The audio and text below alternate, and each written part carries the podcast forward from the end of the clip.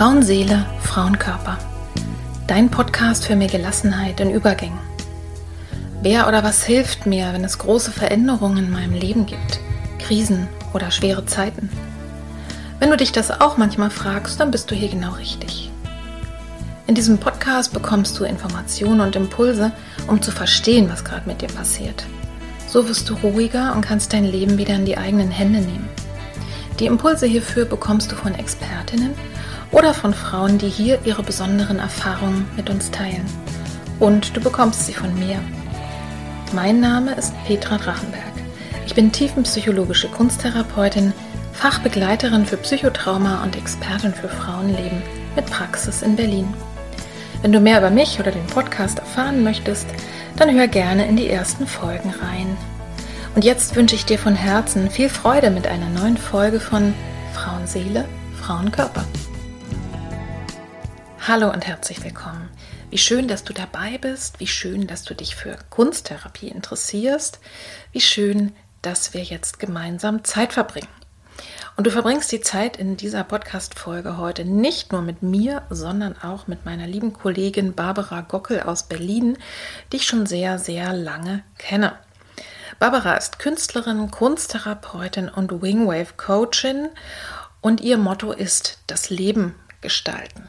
Wir sprechen über ihren Werdegang, denn für manche ist es vielleicht interessant zu hören, wie wird man denn überhaupt Kunsttherapeut oder Kunsttherapeutin und wir plaudern auch ein wenig darüber, wie wir arbeiten. Und was mir besondere Freude gemacht hat, ist einfach mit Barbara auch so rundherum dieses Thema nochmal zu entfalten. Das ist ja schon mein drittes Gespräch mit einer Kollegin über das Thema Kunsttherapie und wie wir so arbeiten. Ich habe mit Hanna Elche bereits gesprochen und mit Maria Fahnemann und die Folgen werde ich auch in den Shownotes verlinken. Und mit Barbara spreche ich also darüber, ja, was wir der Welt einfach mal gerne erzählen wollen über diese tolle Therapieart, von der wir beide begeistert sind. Und du erfährst zum Beispiel, was Barbara den Leuten auf einer Party erzählt, wenn die sagen, Kunsttherapie, was ist das denn? Ja, wir sprechen darüber, warum es eigentlich hilfreich ist, also warum es irgendwie ein Mehrwert ist, wenn nicht nur gesprochen, sondern auch gestaltet wird. Und wir plaudern auch darüber, welche Mythen und Klischees und Vorurteile es zur Kunsttherapie so gibt und ob die stimmen oder auch nicht. Und wir klären die Frage, die ich immer wieder höre, nämlich muss ich eigentlich irgendwie sehr gestört sein, muss ich eine psychische Störung haben, um überhaupt zur Kunsttherapie gehen zu dürfen und muss ich eigentlich malen oder zeichnen können für diese Therapieform. Und am Ende unseres Gespräches gibt es noch mal so ein paar ganz praktische Anregungen. Also wir sprechen zum Beispiel über eine Methode, die Barbara sehr schätzt, nämlich den Baum als Spiegel des Selbst. Und Barbara erzählt uns ein bisschen was über Love Painting für Paare. Das ist ja eine besondere Methode, die Barbara auch anbietet in ihrer Praxis, in ihrem Atelier für Paare, die einfach eine gute Zeit haben wollen. Also lass dich mal überraschen, sei mal gespannt, was sich denn darunter verbirgt. Und am Ende bekommst du auch noch eine kleine Anregung, eine Übung, die man zu Hause für sich selber so machen kann. Ich wünsche dir jetzt ganz viel Freude bei dem Gespräch mit Barbara Gockel viele Inspirationen und Impulse. Ja, und bis nachher.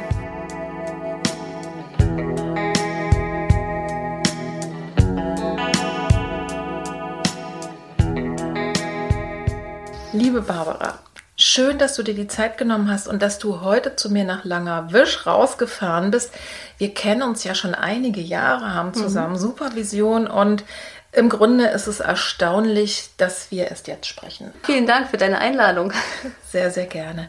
Du bist ja nicht nur Kunsttherapeutin und das ist ja heute der Schwerpunkt von unserer Folge, dass wir über Kunsttherapie sprechen, sondern du bist auch Künstlerin. Was bedeutet denn Kunst in deinem Leben? Also Kunst ist für mich wie so eine innere Flamme, wie so ein Feuer, was mich auch antreibt, was faszinierend ist, was mich wärmt, was Energie gibt, was manchmal auch fast schmerzhaft ist. So. Mhm. Kunst zu machen heißt für mich, so etwas ins Leben zu rufen, etwas Unsichtbares sichtbar zu machen. Mhm.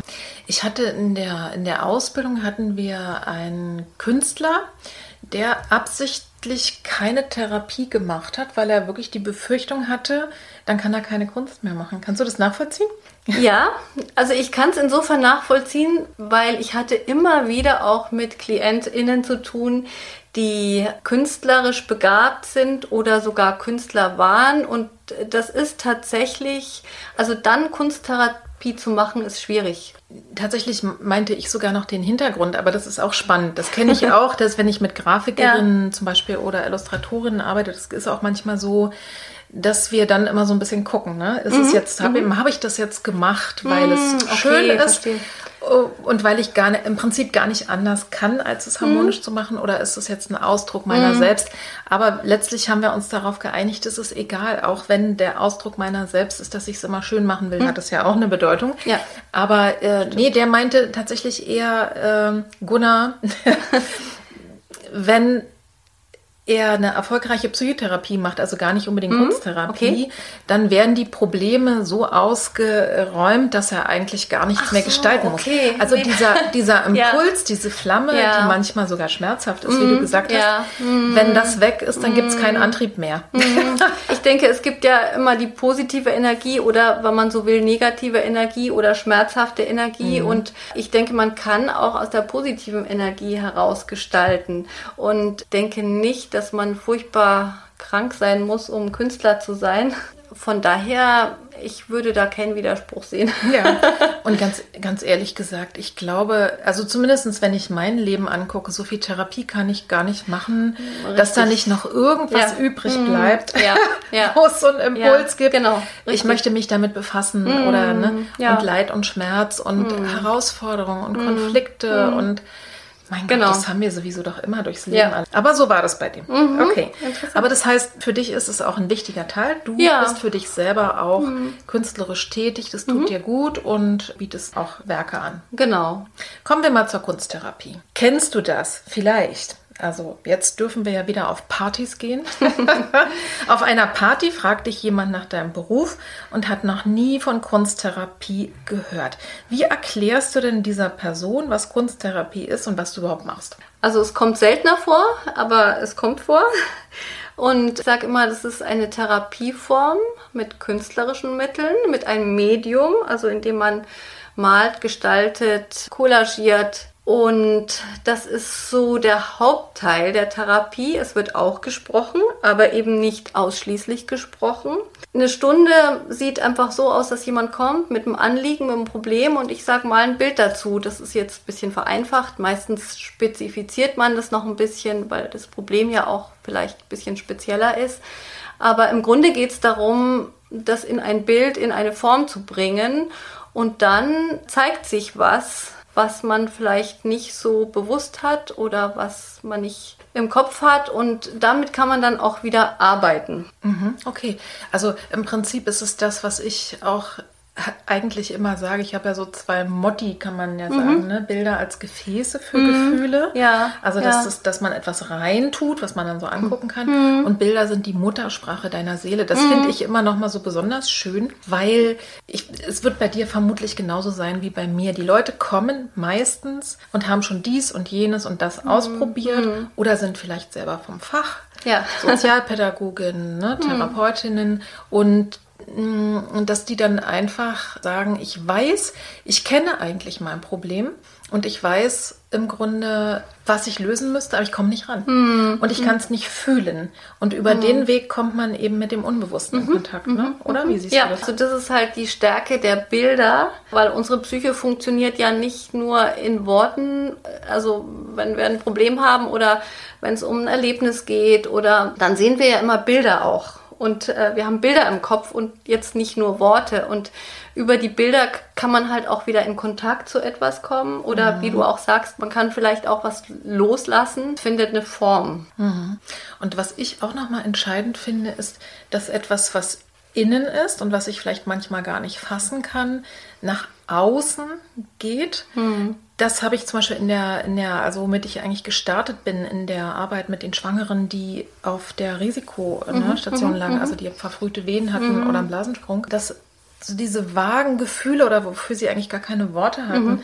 dass das erstmal rauskommen durfte und dann kann man ja damit umgehen. Mhm. Ne? Was genau. Drittes im ja. Grunde. Also ganz vielleicht anschaulich ist es auch, wenn, wenn Kinder Monster malen, mhm. weil dann sind sie auch wieder beherrschbar.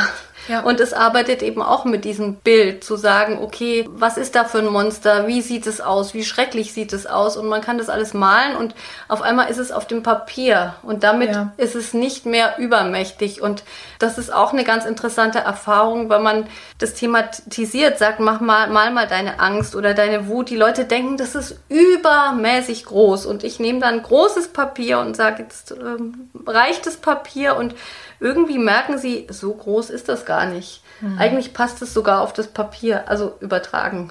Ja, ja. Das ist oft interessant. Ne? Also mhm. es ist wirklich kompliziert zu erklären, aber im Grunde genommen ist es eben wirklich so. Ich finde, wir Kunsttherapeutinnen, wir haben, den, wir haben einen großen Vorteil. Wir kennen uns aus mit Psychotherapie, ne? mhm. haben meistens auch irgendwelche Hintergründe und mhm. ist ja auch in der Ausbildung mhm. vorgekommen. Und dann haben wir noch dazu, ich sage immer Psychotherapie plus, dann genau. haben wir noch dazu die Bilder. Mhm. mhm. Und wenn mir gerade gar nichts mehr einfällt, mhm. dann kann ich über die Bilder gehen und wir kommen ja gleich noch auf Ressourcen zu sprechen. Es kann ja also nicht nur, dass wir Dinge von innen nach außen bringen, sondern wir, wir können uns auch schöne, angenehme Sachen ranholen und können die auch verbildlichen. Mhm. Also die, und das ankert sich dann halt fest. Was ich mal irgendwann begriffen habe, ist, dass Bilder und Emotionen an so einer ähnlichen Stelle angelagert sind im Gehirn und auf der anderen Seite Worte. Ja. Und, mhm. äh, und dass wir, wenn wir malen und sprechen, dass wir dann das Beides. quasi miteinander mhm. verbinden. Und mhm. das ist eine mhm. tolle Sache. Jetzt mal ganz kurz, nur mal so für alle Skeptiker, die sagen, ja, so mal, wofür malen? Kann ich auch alleine und dann, was soll das auch bringen? Und ich kann auch gar nicht malen. Warum wirkt sich Kunsttherapie deiner Auffassung nach überhaupt positiv auf die Psyche aus? Naja, ist das, was du eigentlich auch gerade angesprochen angesprochen hast, zu sagen, wir haben die Bilder und die Bilder sprechen wieder unsere Gefühle an mhm. und über darüber können, kommen wir auch an unsere Gefühle ran und können auch mit den Gefühlen wieder anders arbeiten.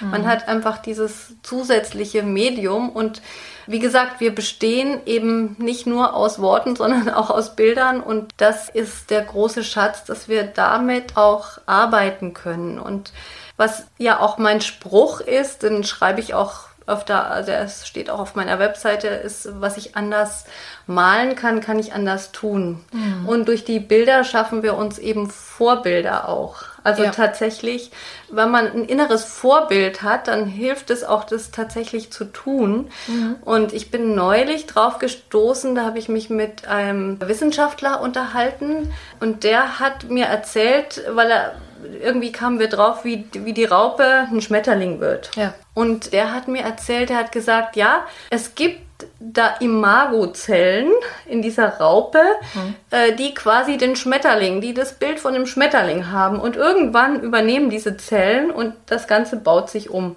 ja. in einen Schmetterling. Und das fand ich fantastisch, weil ich dachte, ja, genauso ist es mit der Kunsttherapie.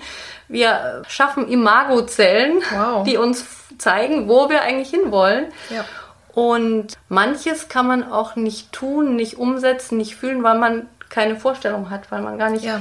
sich das vorstellen kann. Und dann haben wir ganz oft, also dann gucke ich, okay, so und so, da ist das Problem. Wie, mhm. können, wie können wir damit umgehen, dass es besser wird? Mhm. Oder was kann, mhm. was könnten wir daran verändern, mhm. dass man es vielleicht besser anschauen mhm. kann. Oder mhm. wie, egal, man kann mal was damit machen und dann sagen die Klientinnen, ja, aber ich kann mir jetzt ja hier die Welt schön malen, aber die Welt ist nun mal kein Ponyhof. Und äh, dann bin ich immer dabei zu erklären und zu sagen, aber was du als Ideen entwickelst und was du mhm, erstmal genau. ausprobieren kannst, mhm. ist nicht irgendwie Pille-Palle, sondern mhm. das steckt schon in dir drin. Das ist wie so ein Samen, ne? vielleicht genau. so eine Zelle. Ja. Also dieses Probehandeln auf dem Papier und etwas verändern. Und ihr seht, es ist eine lange Ausbildung weg. Man kann nur eine Ahnung davon kriegen. Ich habe ja gerade schon über die Ausbildung gesprochen. Viele Menschen kennen ja unseren tollen Beruf gar nicht und können sich eben demzufolge auch gar nicht vorstellen, welche Ausbildung man macht, um darin zu arbeiten. Vielleicht magst du uns mal erzählen, wie war dein Werdegang, also auch, auch davor mhm. und wie bist du zur Kunsttherapie gekommen? Mhm. Ich habe tatsächlich bei einem Berufspraktikum in einer Schule und Tagesstätte für körperlich und geistig behinderte Menschen einen Kunsttherapeuten kennengelernt. Der war Engländer, da war das anscheinend schon weiter oder der hat auch die Ausbildung in England gemacht. Und der hat mit den Menschen einfach ganz tolle Sachen gemacht, mit den jungen Erwachsenen, Jugendlichen. Der hat zum Beispiel einen Film mit ihnen gedreht, wo sie das Drehbuch geschrieben haben, äh, mhm. ein Krimi und er hatte ein Fotolabor. Und jedenfalls habe ich gemerkt, welches Potenzial da in den Leuten steckt, in den mhm. Menschen, das sonst überhaupt nicht äh, sichtbar ist in diesem normalen Alltag. Und das mhm. hat mich wirklich begeistert, weil ich dachte so, wow, da wären so, wird so ein Potenzial sichtbar, was sonst einfach überhaupt nicht zutage tritt. Und das hat mich irgendwie begeistert und ich habe mich dann so ein bisschen damit beschäftigt und habe dann Kunst, Psychologie und Pädagogik studiert. Du hast die Schule fertig gemacht? Ja, genau. Und hast dann erstmal so ein Schulpraktikum gemacht, um Berufspraktikum, zu gucken, genau. Berufspraktikum, hm, was hm. interessiert mich eigentlich? Genau, das war also okay. also das war im, eigentlich im Zuge von der Erzieherausbildung ah, sozusagen. Okay. Und dann habe ich gedacht, also ich möchte eigentlich in die Richtung gehen. Mhm. Ich wollte aber trotzdem eben Kunst studieren und Psychologie und äh, Pädagogik. Also ich wollte es nicht. Es gibt ja auch die Ausbildung mhm. in Ottersberg zum Beispiel, wo man das Vollzeit Kunsttherapie mhm. machen kann. Aber ich wollte noch dieses Studium so ein bisschen als Grundlage auch haben und hab dann äh, konnte aber dann in München studienbegleitend auch Kunsttherapie mhm. studieren. Okay, das heißt, du hast diese drei Richtungen studiert, genau. also ein klassisches Studium kann man jetzt sagen, Studiengang, ja. ja. Und hast parallel dazu mhm. zu diesem Studium oder genau. berufsbegleitend genau. ja. die kunsttherapeutische Ausbildung. Das ja. war ja ganz schön viel, mhm. ne? Ja, war viel, aber hat für mich irgendwie gepasst. Hattest du dann im Grunde von Anfang an auch, obwohl du ja erstmal diese anderen Studiengänge gemacht hast, das Bild, ich werde Kunsttherapeutin? Ja, Tatsächlich war auch ein Gedanke, nur Kunst zu studieren, aber ich habe einfach gemerkt oder ich weiß einfach, ich brauche so beides. Ich arbeite gerne alleine für mich und ich arbeite aber auch gerne mit Menschen und eben gerade mit Menschen in so einem Kontext, in so einem kreativen, schöpferischen Kontext. Und deswegen war eigentlich für mich klar, mhm. nach dieser Erfahrung, ich war dann auch nochmal im Ausland, habe da auch nochmal was kennengelernt und da war irgendwie für mich klar, ich will eigentlich Kunsttherapeutin werden, ja. Genau. Mhm. Deswegen habe ich das dann auch so durchgezogen. Mhm. Und genau. vielleicht nochmal, um auf die Ausbildung zu kommen. Mhm. Also meine war in Hannover, das nannte sich dann psychoanalytische. Ne? Also mhm. ich, ich sage immer lieber äh, tiefenpsychologisch, weil ja. ich eigentlich mit diesen klassisch psychoanalytischen, ich persönlich mm. eigentlich fast mm. gar nicht mehr arbeite, aber natürlich mit dem Unbewussten. Und bei uns war das so zwei Jahre Grundlagenstudium, dann mhm. hat man so eine Art Zwischenabschluss gemacht. Genau. Und dann in den nächsten zwei Jahren hat man dann schon ganz viel Praktika gemacht und, und ist selber sehr viel ins Tun gekommen. Mhm. Und dann nach vier Jahren bist du quasi fertig. Aber eben mit be be begleitender Eigentherapie mm, genau. und supervidierten Praktika mhm, und genau. Abschlussarbeit genau. und so weiter. Wie war das bei euch? Du mm. warst in München, ne? Ja, ich war in München im AKT. Mhm. Äh, und ähm, da war das so drei Jahre Ausbildung äh, schon. Es waren immer Wochenende und mal eine Woche so mhm. und aber auch schon Praktika dazwischen, kürzere mhm. Praktikas, einmal vier Wochen, glaube ich, einmal, also ich war einmal in der Klinik, weiß ich, und einmal in der Psychiatrie. Mhm. Ich glaube, es waren immer ungefähr so einen Monat. Und danach gab es eben auch ein Jahr quasi Berufspraktikum sozusagen. Mhm. Da war ich dann in Prien am Chiemsee in der psychosomatischen Klinik und habe vor allem mit essgestörten Menschen gearbeitet. Mhm. Genau. Und danach war noch eine schriftliche Abschlussarbeit und mhm. Prüfung so war das ja. für uns, genau.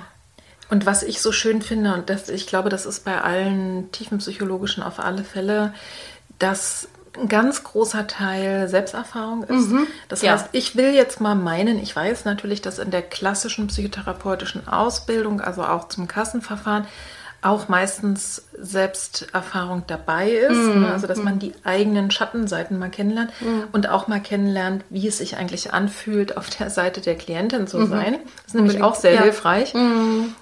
Aber bei uns war das wirklich eine Riesen, ich weiß die Stunden nicht mehr. Eigentlich sollte das begleitend die ganze Zeit über sein, ne? dass, man, äh, ja. äh, dass man zur Psychotherapie auch selber geht. Und das finde ich super wertvoll und dass eben alle möglichen, also diese kunsttherapeutische mhm. Selbsterfahrung in der Ausbildung war damit ganz viel Methoden, oder? Ja, Ging ja, dir das auch genau, so, dass du das ja. so toll fandest? Mhm, ja, ja, doch. Mhm. Ja. Also wir hatten tatsächlich in der Ausbildung zwei Schwerpunkte. Das eine war Arbeiten gegenständlich, mhm. sozusagen, also mit äh, gegenständlicher Malerei, Haus, Baum, Blume.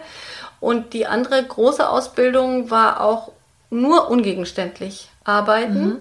also eben in den Bildern nur Farben, Farben und Formeln zu verwenden mhm. und keine Gegenstände, die erkennbar sind. Auch nicht und. abstrahiert, sondern wirklich gegenstandsfrei. Und ich muss sagen, da habe ich eigentlich sehr viel profitiert oder arbeite jetzt auch immer noch sehr stark mhm. in, mit der Richtung. So, ja. genau. Von vielen, die solche Ausbildungen machen, habe ich auch gehört oder habe es auch selber so erlebt und würde es auch selber so sagen. Es hätte mir sogar was gebracht, wenn es jetzt nicht heute ja. mein Beruf wäre. Absolut. Oder? Unbedingt. Also, das ist eine ganz tolle Sache. Und mhm. wichtig ist aber eben zu schauen. Also, Kunsttherapie kommt, glaube ich, ein bisschen in Mode. Mhm. Mhm. Und auf Instagram kriege ich immer so ein Angebot, da kann man das an drei Wochenenden mit einem Selbstlernkurs machen Ach, und dann kriegt man ein Zertifikat. Das, das ist vielleicht nicht ganz so wirkungsvoll. also, nee guckt euch mal an und fragt mal gerne eure genau. Leute, weil neben den Bildern ist ja der wichtigste Wirkfaktor an der Therapie der Mensch, der mir gegenüber sitzt. Richtig. Und an der Stelle würde ich auch sagen, wenn ich Kunsttherapie mache, frag mal nach, wie die Ausbildung war, wo die Ausbildung genau. war. Das finde ich ganz wichtig. Ja. Hm. ja. und das ist natürlich, hm.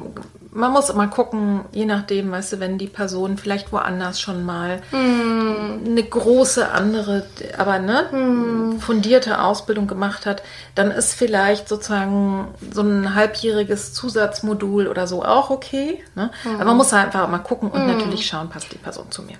Ja, ganz gut ist, finde ich, da auch der Berufsverband. Also der ja. Berufsverband DFKGT da kann man einfach auch gucken, ist dieses Ausbildungsinstitut zum Beispiel ja. in diesem Berufsverband irgendwie vertreten, verbandelt. Ja. Da hat man dann einfach auch nochmal eine andere äh, Grundlage und Sicherheit und das finde ich auch ganz gut. Mhm. Weil Kunsttherapie ist kein geschützter Begriff. Das muss genau. man vielleicht an der Stelle auch mal sagen. Ja. Eigentlich kann jeder sagen, ich mache Kunsttherapie. Ja. Streng genommen. okay. Also ich glaube, ihr habt eine Ahnung davon gekriegt, was, mhm. was äh, eigentlich eine fundierte Ausbildung bedeutet, was das mit den Kolleginnen und Kollegen macht und wie das wunderbar einfließen kann. Und genauso wie du und auch ich äh, gibt es bestimmt viele andere, die sich dann noch dazu lauter tolle neue Sachen reinholen. Wir kommen darauf noch. Mhm. auf Wingwave und auf Coaching und auf mhm.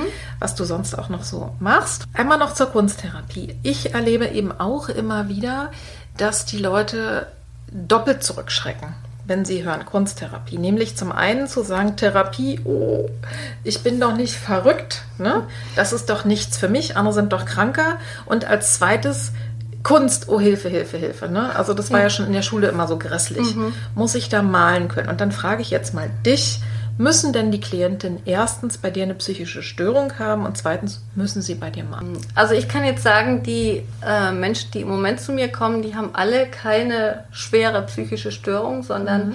das sind einfach Menschen, die Stress haben im Alltag, Stress in der Partnerschaft, die irgendwo vielleicht auch eingeholt werden durch einen Todesfall oder durch äh, Schwierigkeiten.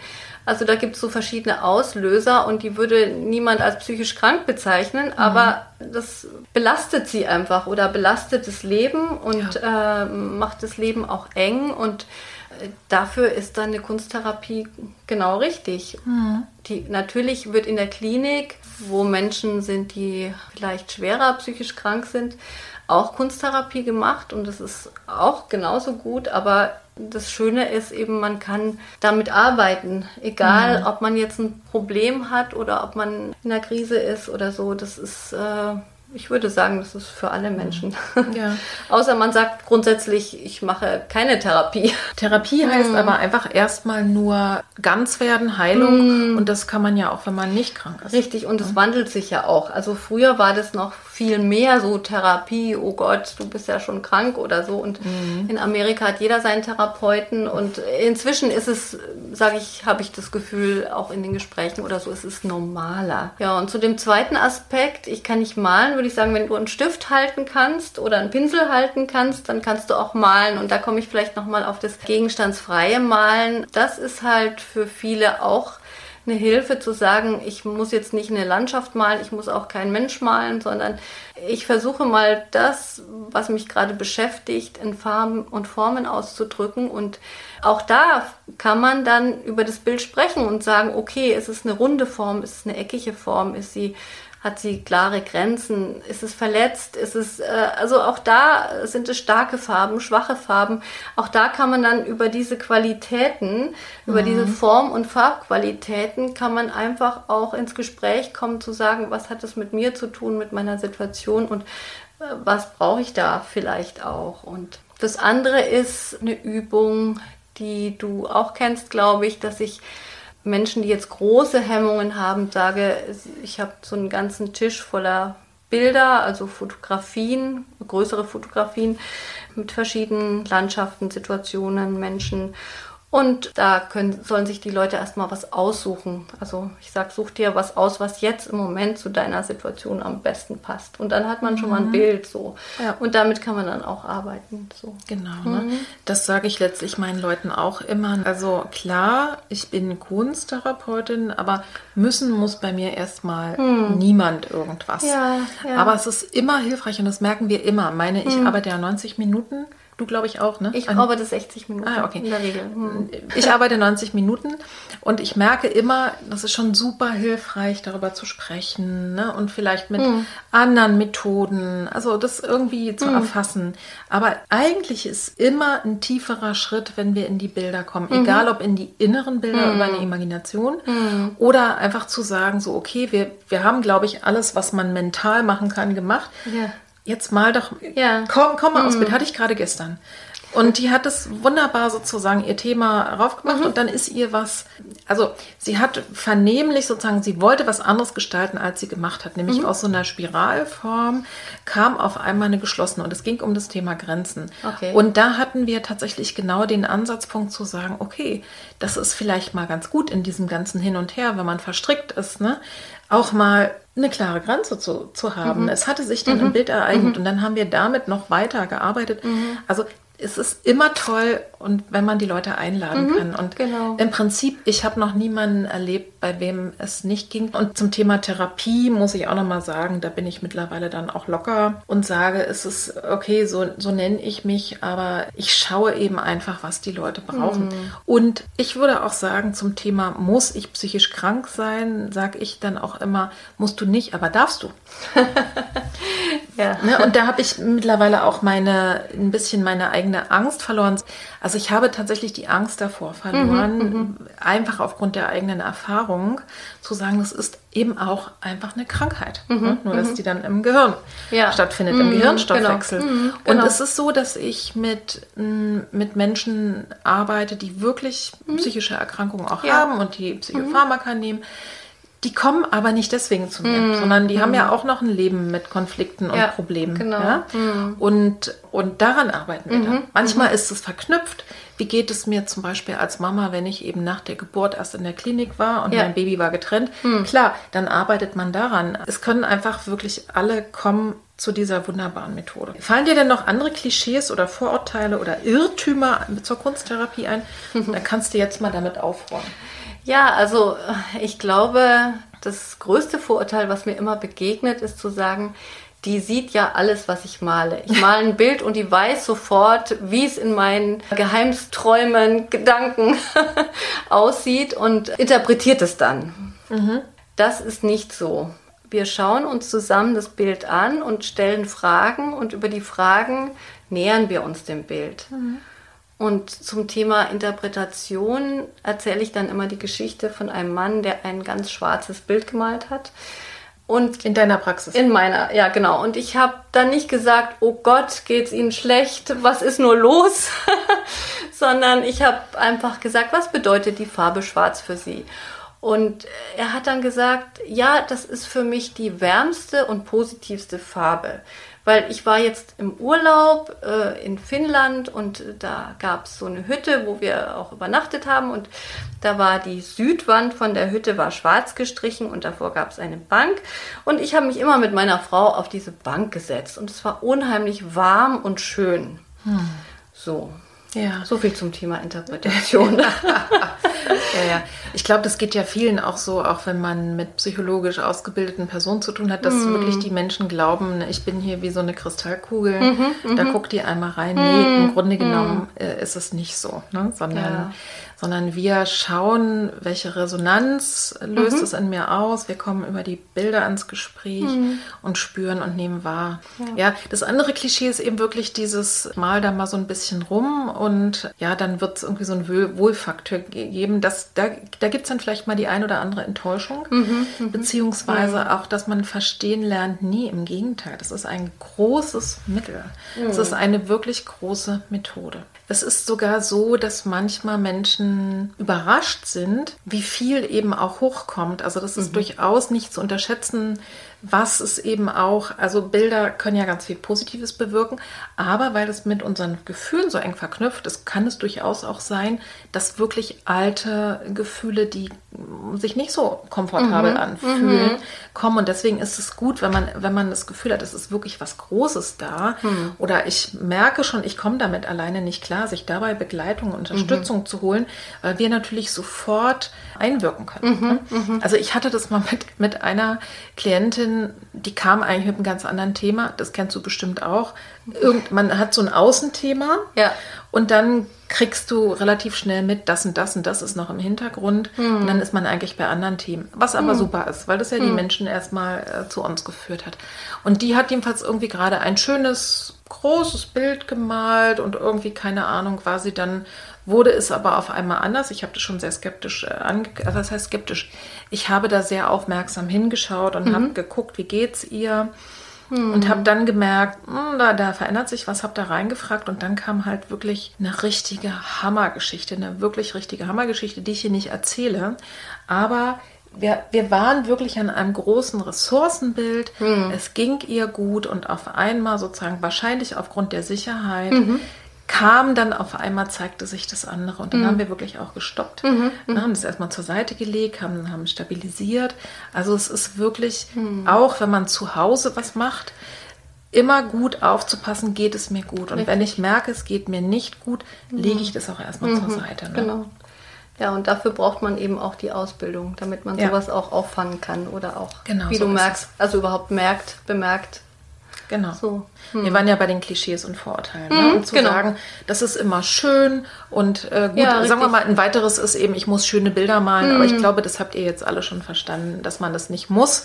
Ich sage manchmal auch zu meinen Leuten, ihr könnt da ansetzen an der Stelle, wo ihr mal aufgehört habt, mit Freude zu malen. Und mhm. das ist meistens mit fünf und sechs, Richtig. wenn man so in die Schule gekommen hm, ist. Genau.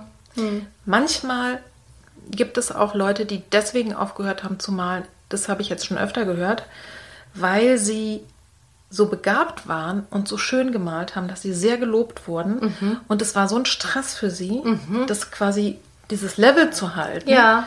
dass sie das nicht mehr wollten. Hm. Ist auch erstaunlich, ja. ne? was ja, es alles so gibt. ja. Okay. Sag mal, wie sieht denn bei dir so eine Sitzung aus? Du sagst, du machst eine Stunde. Mhm. Was erwartet denn die Klienten, wenn die so zu dir kommen? Du hast ja schon ein bisschen erzählt, dass du gerne auch gegenstandslos machst, aber wie sieht es so aus, so ein Ablauf? Ja, so ein Ablauf naja, also zuerst, äh, wenn jemand neu kommt, dann schauen wir erstmal, was ist das Anliegen, eigentlich mit welchem Anliegen kommt der Mensch. Und dann ist es so, dass ich manchmal, also ich stelle auch den KlientInnen vor, zu sagen, wir können gegenstandsfrei arbeiten oder gegenständlich und es liegt so ein bisschen, was ihnen mehr liegt oder wo sie jetzt spontan auch sagen, da zieht es mich jetzt mehr hin. Und manchmal mache ich am Anfang noch so eine kleine Körperwahrnehmung, hm. einfach um so anzukommen. Da frage ich einfach, ob das gewünscht wird oder manche probieren das auch aus, manche ja. wollen das dann immer, manche sagen auch nö, heute nicht. Also das äh, finde ich immer ganz gut, um so wirklich anzukommen, bei sich anzukommen, im Raum anzukommen. Ich hake mal ganz kurz ein, ja. weil das, das finde ich, also ich, ich erinnere mich jetzt wieder, mhm. dass du es mir schon erzählt ja, hast. Ja, genau. Aber äh, das ist das, was ich in letzter Zeit richtig schätzen gelernt habe und eigentlich fast immer mache. Also mhm. Also wenn die mhm. nicht, nur dann natürlich, mhm. wenn die Leute das auch mitmachen wollen, aber ja. das macht so einen Unterschied. Mhm, mhm, ja? Du bist genau. ganz anders mit dir im Kontakt, das ist toll. Ja, genau. Und dann stelle ich ein Thema oder manche Menschen möchten auch einfach drauf losmalen. Aber meistens hat das Thema natürlich was auch mit dem Auftrag zu tun oder mhm. mit dem zu tun, zu sagen, was, was ist das Anliegen. Wie kommst du denn auf so ein Thema? Ich weiß nicht, das ist einfach, das ergibt sich aus dem Thema. Also Sagen wir mal, ich bin vielleicht ja, gekommen ja. und sage, keine Ahnung, mich stresst mhm. meine Chefin so sehr, mhm. ne, mal ursprünglich. Also mhm. ich will mhm. damit entspannter umgehen können. Und dann ist ja zwischen den Sitzungen das Leben und dann kommen die erstmal mhm. mit irgendwas mhm. und reden und dann quasi äh, hörst du das so intuitiv raus. Ja, genau. Ich versuche das intuitiv rauszuhören ja. und wenn es sehr allgemein ist, kann man es auch sehr allgemein äh, formulieren das Schöne ist ja, wie, da waren wir ja vorhin auch schon mal bei dem Thema, dass es ja fast ein bisschen egal ist, was man macht, mm. wie man es macht. Man kommt sowieso zum Kernthema. Mm, Immer. Ja, egal auf genau. welchem Weg. Ja, und dann haben die so gut 30 Minuten. Es kommt immer ein bisschen drauf an, wie, wie der Anfang ist, wie lange auch. Wenn jemand öfter kommt, frage ich natürlich immer erstmal auch, was ist noch was übrig geblieben von der letzten Stunde? Hatte ich was beschäftigt? Ist zwischendurch mhm. vielleicht irgendwas aufgetaucht, was mit der Stunde zu tun hatte und so. Also das sind dann ungefähr so 30 Minuten und dann äh, so gegen Ende der Zeit sage ich dann, so jetzt sind noch 10 Minuten für heute oder noch 5 Minuten und zum Schluss sage ich, ich bitte dich, dass du jetzt langsam zum Schluss kommst. Mhm für heute. Und dann, je nachdem, es kommt vor, dass das Bild fertig ist, kommt vor, dass das Bild vorher fertig ist. Mhm. Wenn wir, wenn das Bild noch nicht fertig ist, dann wird auch nicht groß drüber gesprochen, sondern das frage ich nur kurz, wie ist dir ergangen beim Malen oder mhm. beim Gestalten, auch um ein bisschen abzuklären. Manchmal eben, wie du sagst, kommen da auch Gefühle hoch oder man, äh, ohne dass es vielleicht so offensichtlich ist. Mhm. Natürlich, manchmal drücken das die KlientInnen auch aus, aber manchmal kommt es halt einfach erst dann im Nachgespräch so ein bisschen mhm. aus und dann wird eben kurz drüber gesprochen. Und äh, wenn das Bild aber fertig ist, dann stellen wir einfach Fragen, sagen, okay, auch wie war der Prozess, was sehen wir, was haben Sie gemalt. Also wir stellen einfach Fragen und schauen, zeigt sich was, was mit diesem Thema zu tun hat, zeigt sich vielleicht was Neues, was mhm. noch nicht so bewusst war oder ein Aspekt, der vielleicht auch helfen könnte. Mhm oft, äh, das kennst du sicher auch, sind in den Bildern auch schon so Ansätze von Ressourcen oder von Lösungsmöglichkeiten. Und da kann man dann nochmal ein bisschen die Betonung drauf legen und zu sagen, jetzt gucken wir uns das mal noch mehr an mhm. und was könnte denn da noch drin sein. Mhm. So. Und dann mhm. macht man so einen Abschluss. Mhm. mhm. Und hast du auch irgendwie so eine Art, äh, wie soll ich sagen, Skalierung, dass man so ein bisschen schauen kann, wie war es vor der Sitzung, wie ist es jetzt? Machst du sowas? Mache ich weniger. Nee. Mhm. Ja. Ich habe mir irgendwie angewöhnt, mhm. manche Klientinnen sind genervt, andere nicht. Andere mhm. finden, überlegen dann immer schon vorher, wie geht es mir heute. okay. Mhm. Äh, wirklich zu sagen, äh, einfach ganz simpel, lass es uns auf der Skala von 1 bis 10, habe ich mich hierher geschleppt, ist eine 1. Mhm. Habe ich so viel Energie, dass ich am liebsten Bäume ausreiße, ist eine 10, wo bin ich heute? Und wenn man sich so ein bisschen mhm. einge... Also oft wird es dann noch unterteilt. Körperlich geht es mir drei, aber psychisch bin ich auf acht. Das ist dann auch spannend mhm. zu sehen. Ich habe vielleicht schlecht geschlafen, mhm. aber grundsätzlich bin ich stabil. Und ich frage sogar manchmal zwischendrin rein, das kommt halt durch die Traumaarbeit, mhm, okay, dass man ja. den Leuten es mhm. nicht immer ansieht, wenn ja. es ihnen nicht ja, gut geht. Ist es gar nicht unbedingt immer so, dass, mhm. dass hinterher es den Leuten besser geht. Oft bleibt es gleich, manchmal ist es sogar ein bisschen abgesunken, aber dann sagen die Leute meistens, ja, das war es war wirklich anstrengend, es war mm. Arbeit, aber es ist okay. Es ist, mm. ist auch total angemessen, wenn man gerade an was Schwerem gearbeitet hat. Aber auch genauso häufig äh, passiert es eben, dass die Leute dann sagen, ja, ich bin jetzt auf acht und vorher war ich bei vier. Mm. Guck mal, und das haben wir, das war jetzt hier, dazwischen lag eine Stunde. Mm, Wie ja. krass ist das, ne? dass ja. ich auf mein eigenes Befinden einen Einfluss haben kann. Mm -hmm. Und das, deswegen mache ich das immer so gerne. Und ich habe ja diesen Schwerpunkt, die Spezialisierung auf die Frauenthemen, obwohl ja andere Themen dann auch kommen. Aber hast du auch irgendwas Spezielles, wo du sagst, ne, ja, so ein Schwerpunkt? Und mit welchen Themen und Problemen kommen denn die Leute zu dir? So ein bisschen hast du es ja schon angedeutet. Hm.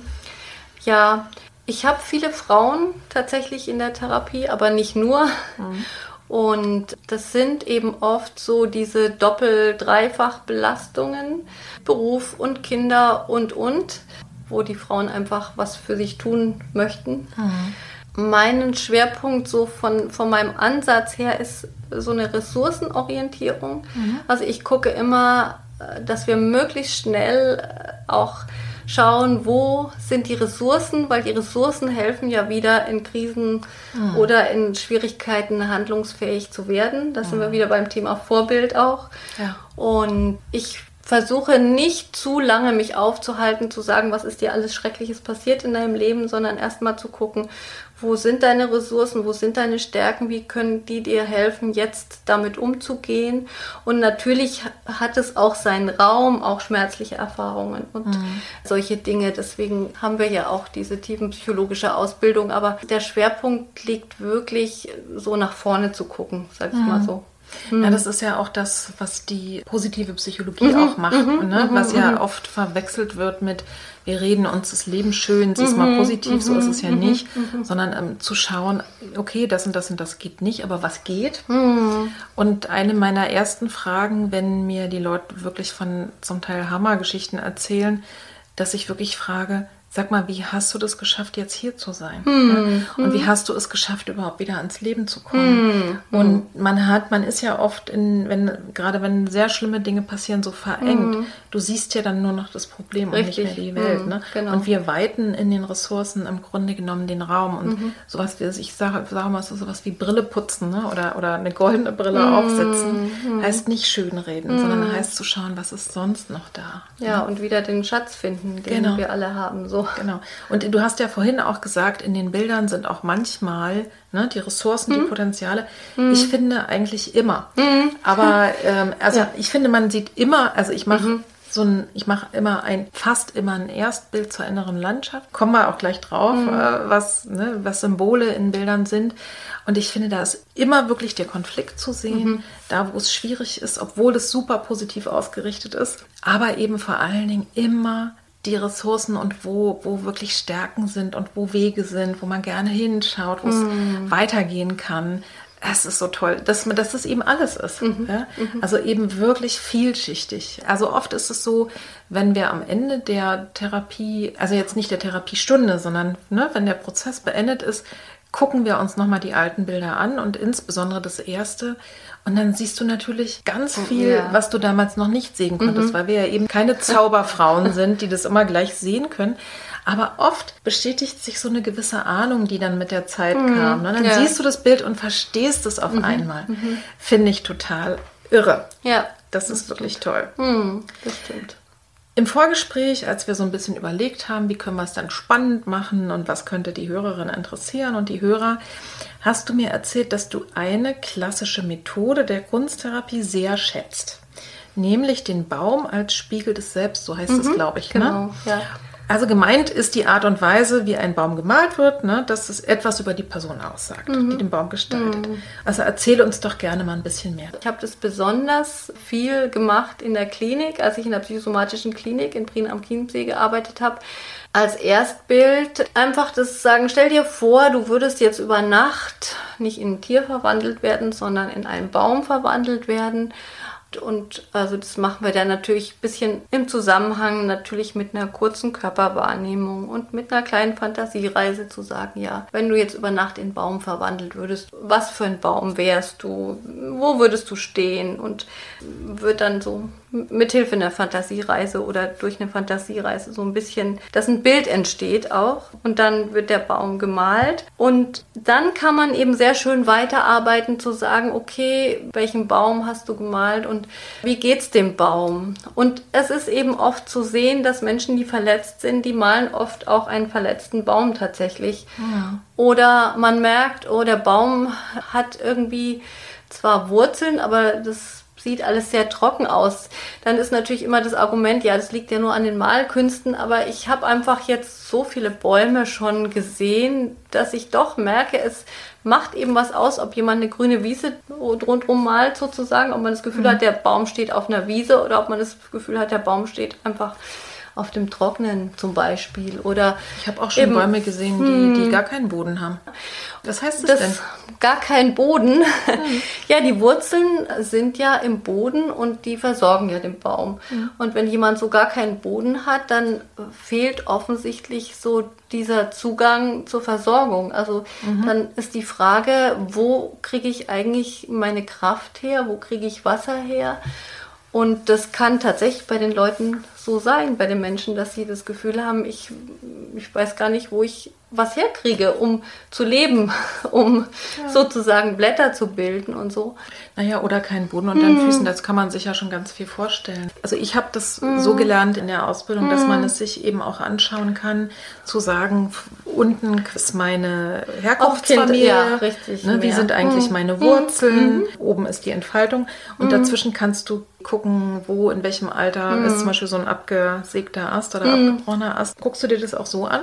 Ich frage danach. Mhm. Und dann kann es eben sein, dass jemand sagt, ja klar, da war das oder aber mhm. auch nicht. Mhm. Das kann schon auch passieren, dass jemand einfach so einen stilisierten Ast macht, der so ein bisschen abgebrochen ist. Oder dass er im Moment einfach auch da keinen Zugang dazu mhm. hat, zu sagen, war da was oder ja. war das nicht so. Aber das heißt, ich verstehe dich so, dass das einfach erstmal ein schönes mhm. Symbol mhm. ist, was nicht so kompliziert ist zu gestalten. Richtig, ne? genau. worüber man gut ins Gespräch kommt. Und was sich irgendwo auch jeder meistens zutraut, einen Baum zu malen. Mhm. Und was eben auch schön ist, man kann mit diesem Bild dann weiterarbeiten. Zu sagen, okay, jetzt offensichtlich fehlt dem Baum irgendwie Wasser. Jetzt malen wir einen Baum, der Wasser hat. Wir malen wieder einen Baum. Und das ist tatsächlich ein Prozess und ich erinnere mich speziell an eine Klientin in der Klinik, die bestimmt fünf Bäume gemalt hat und beim allerletzten Baum hat sie es dann geschafft und also sie wollte das, aber es war, es war offensichtlich so eine große Hürde und beim, beim letzten Baum, sie wollte irgendwie da Blätter dran bringen oder irgendwas, irgendwas Schönes. Äh, der Baum war immer schwarz, schwarz, kahle, mhm. schwarze Äste, kahler Baum. Und beim letzten Bild hat sie dann, habe ich ihr Rosenblüten angeboten und hat sie dann so Rosenblüten drauf gemacht. Und das war auch so, ich sage mal am Ende, bevor sie dann auch entlassen wurde, das war schon was. Also das mhm. war schon für sie wirklich so ein Symbol. Ich, ja, wie du sagst, oben ist so die Entfaltung, aber auch dieses, ich, ich darf auch schön sein, ich darf mir was Schönes mhm. anziehen. Also ich glaube, ihr hat es wahnsinnig geholfen, immer mit diesem Baum zu arbeiten und auch mhm. gar nicht jetzt groß irgendwas anderes ja. zu malen. So. Und das finde ich auch nochmal eine tolle Sache, wenn mhm. man so ein bisschen auch ambivalent mhm, ist. Genau. Dass man sagt, okay, wir arbeiten ja jetzt hier nur am Baum. Ja, richtig, ja? genau. Das, äh, irgendwie genau. ist ja mhm. den Klienten, Klientinnen auch klar, es geht natürlich, es ist wie bei Träumen, wo man jedes Traumdetail auch als Teil des eigenen Selbst sehen kann. Mhm. Aber es ist erstmal gefahrlos. Ne? Richtig. Also manchmal mhm. ist es so, es gibt ja Teile in uns, die verhindern wollen, dass sich mhm. was ändert, weil bisher haben wir ja überlebt damit. Mhm, genau. Und da kann man das so ein bisschen, ich sag mal, unterlaufen. Deswegen muss man auch so gut aufpassen. Mhm. Aber mhm. da ist es vielleicht erstmal erlaubt, ne? mhm. ne? um sich dann damit zu verbinden und zu sehen, okay, ja. das ist Wachstum. Ja. Mhm. Und auch so ein Baum ohne Blättern, okay, das gibt es ja im Winter auch. Ne? Das mhm. heißt, das kann ja, ja dann auch, ne? Ja, kommen. ja, genau. Da können, das kann ja auch noch später kommen. Mhm. Was mir nur noch einfällt, wenn Leute hier zuhören, die sagen, oh, das mache ich auch mal. Wichtig vielleicht nochmal, das hatte ich als Impuls auch gelernt, dass man sagt, mal einen Baum, aber bitte einen Laubbaum. Also mhm. kein, äh, mhm. kein Nadelbaum. Mhm. Weil oft, wenn man nicht gewohnt ist, Bäume zu malen, mhm. kommt dann diese Kiefer oder Tanne, ne, dieses Weihnachtsding. Also zu schauen, vielleicht möglichst ein Laubbaum. Mhm. Das, es gibt einfach ein bisschen mehr Entfaltungsmöglichkeit, mhm. so würde ich das nochmal sagen. Wer sich noch näher damit befassen will, ich habe mindestens einen Podcast, ich will fast meinen sogar zwei Folgen, mein Kraftbaum und was er mir erzählen will. Da gibt es auch eine schöne Imagination wo man sich wirklich so vorstellt, ein Baum zu sein oder mhm. sich ganz eng zu mhm. verbinden. Mhm. Und das kann man natürlich auch super als, als Impuls nehmen, um einfach selber ans Gestalten zu kommen. Kannst du den Zuhörerinnen und Zuhörern vielleicht eine kleine Übung mitgeben und beschreiben, die sie auch gut zu Hause machen können? Was ich ganz schön finde, ist so wie eine kleine Morgenmeditation was man auch abends machen kann, aber vielleicht gerade wenn man nicht sehr früh anfangen muss zu arbeiten, dass man sich einfach so ein Plätzchen nimmt. Also sehr schön sind Aquarellfarben, aber man kann das auch gut mit Kreiden machen, vielleicht auch mit Pastellkreiden. Und man sich so einen Moment Zeit nimmt, vielleicht auch mal kurz die Augen schließt und überlegt, welche Farbe ist heute meine Farbe und vielleicht auch welche Form ist heute meine Form. Und ja, das in so einem kleinen Bildchen, also es kann so 10 mal 10 oder auch 5 mal 5 Zentimeter sein. Es muss nicht groß sein, aber einfach so, man so ein bisschen sich einschwingt auf eine Farbe, vielleicht auch auf eine Form. Und ja, das ist, finde ich, ein ganz schönes Ritual, um hm in den Tag zu starten, um vielleicht auch bei sich anzukommen. Mhm. Und ja, wie gesagt, kann man auch abends machen, so als Abschluss vom Tag. Ja. ja, wenn man das in Büchlein macht, ist es auch schön, dann hat man so ein mhm. Farbtagebuch. Genau. Wir mussten in der, wir mussten wirklich in der Ausbildung mal Tagebuch machen. Mhm, das war zum mhm, Teil ein bisschen mhm, nervig, mhm, aber es war schon auch wirklich interessant. Mm. Also ich habe hier Bücher voll. und manchmal, ich mache es jetzt nicht jeden Tag, aber manchmal mache ich es auch für mich selber noch. Ich empfehle es eben relativ mm. häufig. Man muss ja nichts weiter damit machen. Ne? Ja, ja. Ich mm. fand es so schön. Du hast ja, als wir vorher überlegt haben, hast du auch gesagt, man kann es mit Aquarell machen und das ist dann wie so eine Art Meditation. Das mhm, ist, mhm. ich glaube, das ist das Tolle an mm. Aquarell, dass man dem dann sogar noch zugucken kann, wie nachspürt, wie es so. fließt, mhm, ja, und wie es sich auch verändert. Also wie so eine Farbmeditation. Also da habe ich, mm. bin ich sofort entspannt geworden. Ja. Wir haben ja vorhin schon so ein bisschen erzählt, dass du über die Kunsttherapie hinaus noch andere Sachen machst. Aber bevor wir darauf kommen, etwas, was du gerade relativ neu entwickelt hast und was du jetzt gerade in die Welt bringst und was ich großartig finde, ist ein Love Painting für Paare. Erzähl uns doch mal bitte, was ich mir darunter vorstellen kann und was das ist und wer da kommen kann. Ja, es können alle Paare kommen, die was Gutes für sich und für ihre Beziehung tun wollen oder einfach sich ein schönes Erlebnis vielleicht festhalten möchten es geht eigentlich genau darum, sich mal Zeit zu nehmen, gemeinsam, um sich ein bisschen vielleicht auch darauf zu konzentrieren, zu sagen, was ist eigentlich das Schöne an unserer Beziehung, was schätzen wir an unserer Beziehung, aber auch, was sind vielleicht Erlebnisse, die wir besonders fanden, die für uns beide irgendwie schön waren, wo wir mhm. uns gern dran erinnern. Die beiden malen dann zusammen auf eine Leinwand, eher eine kleinere Leinwand, also DIN A4 oder, oder ein bisschen größer. Das können sich die Paare dann aussuchen. Das gemeinsame Malen ist aber wie ein Gespräch. Das heißt, immer einer malt, der andere guckt zu und dann malt der andere. Und das Ganze ist gegenstandsfrei. Mhm. Also da ist eben auch um die Hürde zu nehmen, aber eben weil das eine besondere Qualität auch hat. Es ist mhm. tatsächlich eine Unterhaltung über besondere Dinge, über Wertvolles in der Beziehung, über Erlebnisse, aber gegenstandsfrei. Und darf man dann gar nicht dabei sprechen? Man sollte nicht dabei sprechen. Natürlich verbiete ich es nicht, aber ich sage also, so, es soll eigentlich auf, dem, auf der Leinwand gesprochen werden. Man malt eben Farben, Formen, Flächen, Striche, was, was jeder kann. Also was ich super spannend finde, dass das verstanden wird.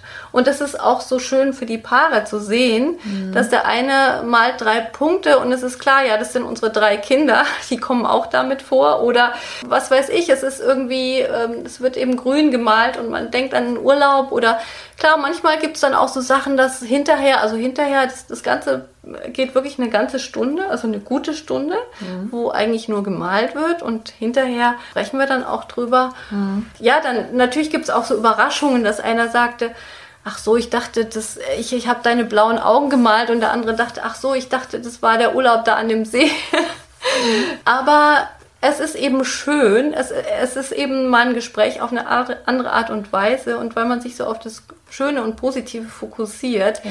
ist meistens auch dann hinterher, dass alle sehr glücklich sind. Und das finde ich irgendwie eine sehr schöne Sache. Das heißt, deine, mm. du leitest einfach an, gibst die genau. Impulse, achtest ein bisschen darauf. Ne? Genau. Ne? So gehört genau. den Raum und äh, und dann, dann äh, kommt man im Anschluss am Gesch Ja, also wir kommen, die kommen ganz entspannt an und wir trinken auch erstmal ein bisschen Sekt und unterhalten uns ein oh, bisschen schön. und dann genau und dann gehen wir so langsam in die Gestaltung. Ja. Ich sag schon immer, es ist jetzt nicht das Wichtigste, dass hinterher ein schönes Bild rauskommt, so, mhm. aber spannend, also es ist bis jetzt auch immer so ein spannendes Bild geworden, dass sie mhm. so gesagt haben, ach ja, das hängen wir uns ins Schlafzimmer oder also ein Paar hatte ich sogar, die, die kamen mit einem riesengroßen Bild und meinten, das muss unbedingt ins Wohnzimmer. Und ich muss sagen, da war ich selber ein bisschen skeptisch, weil ich so dachte, naja. Ganz schön äh, viel Druck. Ja, mhm. aber die haben das wunderbar hingekriegt. Die waren ja. auch so raumgreifend, beide. Ja, die kannten das sich halt kein, schon besser. Genau, dass es kein Problem war. Dieses, ja, ich glaube, 1,20 Meter mal 60 große Bild Und sag mal, das muss im Prinzip auch kein Beziehungspaar sein, ne?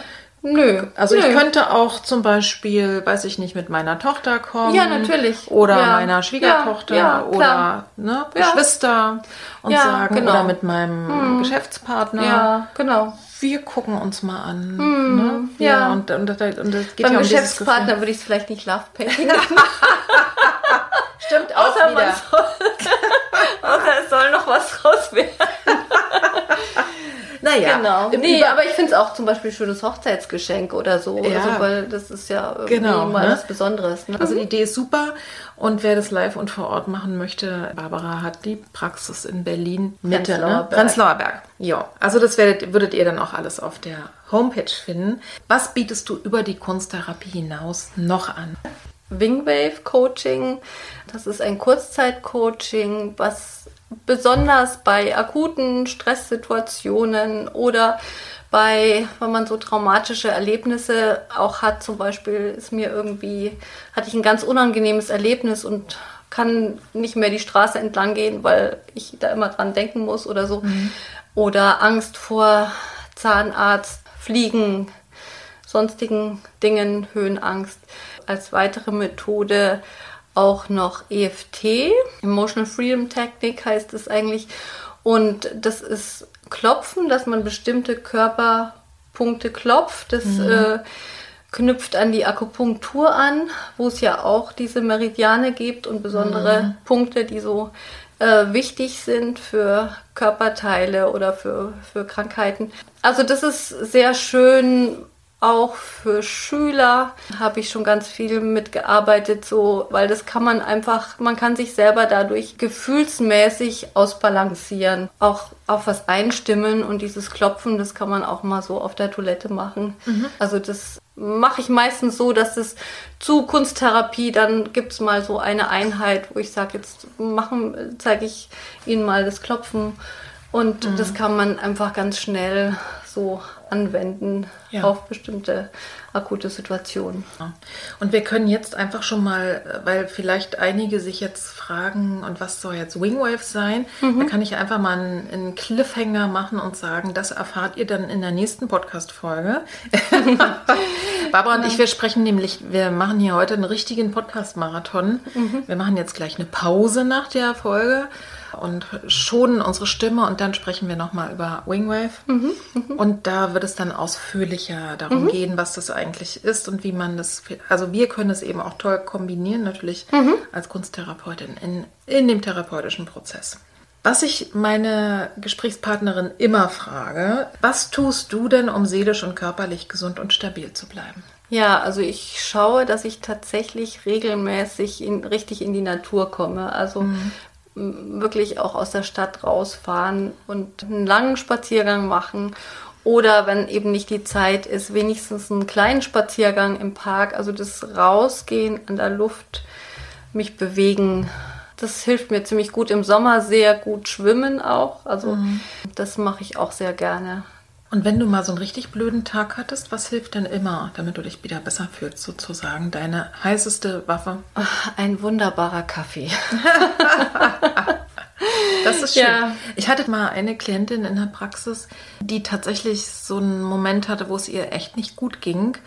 Und der hat wirklich Espresso mal geholfen. Aber ich habe eben keinen, ich habe wirklich keinen Kaffee in der Praxis. Aber da habe ich wirklich überlegt, ob ich mir, ich habe so eine kleine Elektro-Espresso-Maschine. Hm, Wahrscheinlich, ne, weil einen das so erinnert, dass man wirklich erwachsen ist und weil es auch stark aufs, aufs Gehirn Ja, also ja, und es muss dann wirklich ein richtig guter Kaffee sein, irgendwie ein Spezialitätenkaffee aus Costa Rica oder was weiß ich, Okay. sowas. Und das ist dann, ja, da, da ist so eine Geschmacksvielfalt da und das, oh, das äh, tut mir gut. Also und ich merke dann richtig diese ätherischen Öle, die steigen dann so hoch und das ist, ähm, ja, Deine das ist für mich Droge. meine Droge, ja, tatsächlich. Naja, und das holt dich eben so ins Jetzt. richtig. Hm. Also meistens, wenn es einem nicht gut geht, hängt man ja noch irgendwo in der Vergangenheit oder mit Sorgen in der Zukunft ne, und alles, was uns jetzt holt. Ja, wer jetzt mit dir in Kontakt kommen möchte oder mehr über dich erfahren will, wie und wo geht es denn am besten? Ja, über meine Internetseite. Das ist www.eigenart.berlin. Ich habe mir diese tolle Adresse gesichert am Anfang, als es Berlin-Adressen noch gab. Also jetzt sind sie schon sehr wenig, aber genau. Also mhm. Eigenart.berlin tatsächlich. Und ja, man findet mich auch auf Instagram über Atelier Eigenart. Mhm. Werden wir beides verlinken. Mhm. Gut. Okay. Und am Schluss, wenn du den Zuhörerinnen und Zuhörern noch etwas mitgeben könntest, so wie ein Gedanken oder Gefühlssamen, der einfach weiter in ihnen reifen und wachsen könnte, was wäre das? Das Leben gestalten. Ich glaube, das ist mein Motto und das ist auch unsere schöne Aufgabe, Herausforderung, manchmal auch Last. Mhm. Aber es ist auch schön. Du kannst dein Leben gestalten mhm, mhm. und mach's mal auch. Mhm. Vielen Dank für dieses wunderschöne Gespräch, liebe Papa. Vielen Dank, Petra.